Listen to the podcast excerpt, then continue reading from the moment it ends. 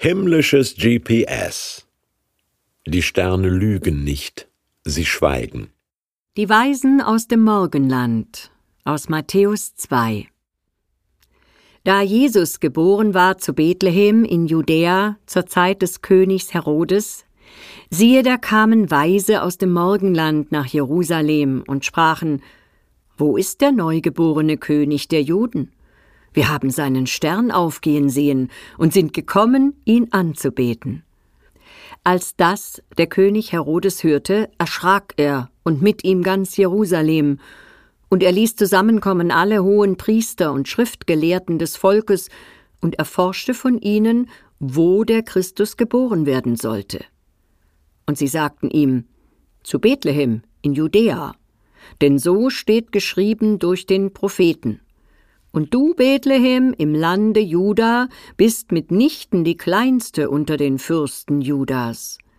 Denn aus dir wird kommen der Fürst, der mein Volk Israel weiden soll. Da rief Herodes die Weisen heimlich zu sich und erkundete genau von ihnen, wann der Stern erschienen wäre, und schickte sie nach Bethlehem und sprach Zieht hin und forscht fleißig nach dem Kindlein, und wenn ihr's findet, so sagt mir's wieder, dass auch ich komme und es anbete. Als sie nun den König gehört hatten, zogen sie hin. Und siehe, der Stern, den sie hatten aufgehen sehen, ging vor ihnen her, bis er über dem Ort stand, wo das Kindlein war. Da sie den Stern sahen, wurden sie hoch erfreut und gingen in das Haus und sahen das Kindlein mit Maria, seiner Mutter, und fielen nieder und beteten es an und taten ihre Schätze auf und schenkten ihm Gold, Weihrauch und Myrrhe. Und da ihnen im Traum befohlen wurde, nicht wieder zu Herodes zurückzukehren, zogen sie auf einem anderen Weg wieder in ihr Land. Astronom Johannes Kepler, er lebte von 1571 bis 1630, entdeckte es. Dreimal im Jahre 7 vor Christus gab es eine Konjunktion der Planeten Jupiter und Saturn, die auf der nördlichen Erdhalbkugel als heller Kegel zu sehen war.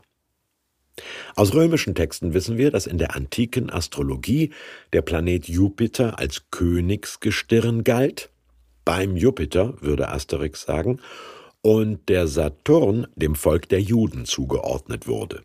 Das erklärt, warum die Weisen, dass es drei waren, steht nirgends, einen A. König, B. der Juden in C. Palästina suchten. Die Herren, vermutlich aus Persien, fragen bei Hofe nach einem neugeborenen Königskind, lösen eine Regierungskrise aus und landen bei einem bettelarmen Paar in einem Stall. Sagen sie, oh, sorry, falsche Adresse?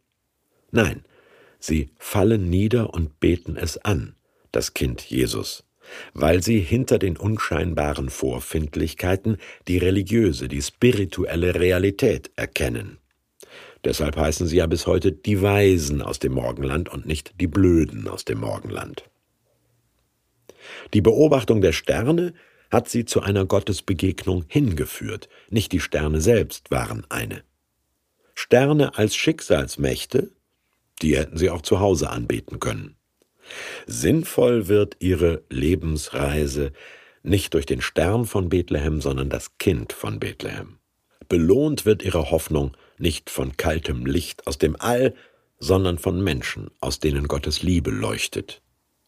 Insofern war, entgegen unserem Sprichwort, nicht der Weg das Ziel, sondern der Stern wies den Weg, aber Jesus war das Ziel.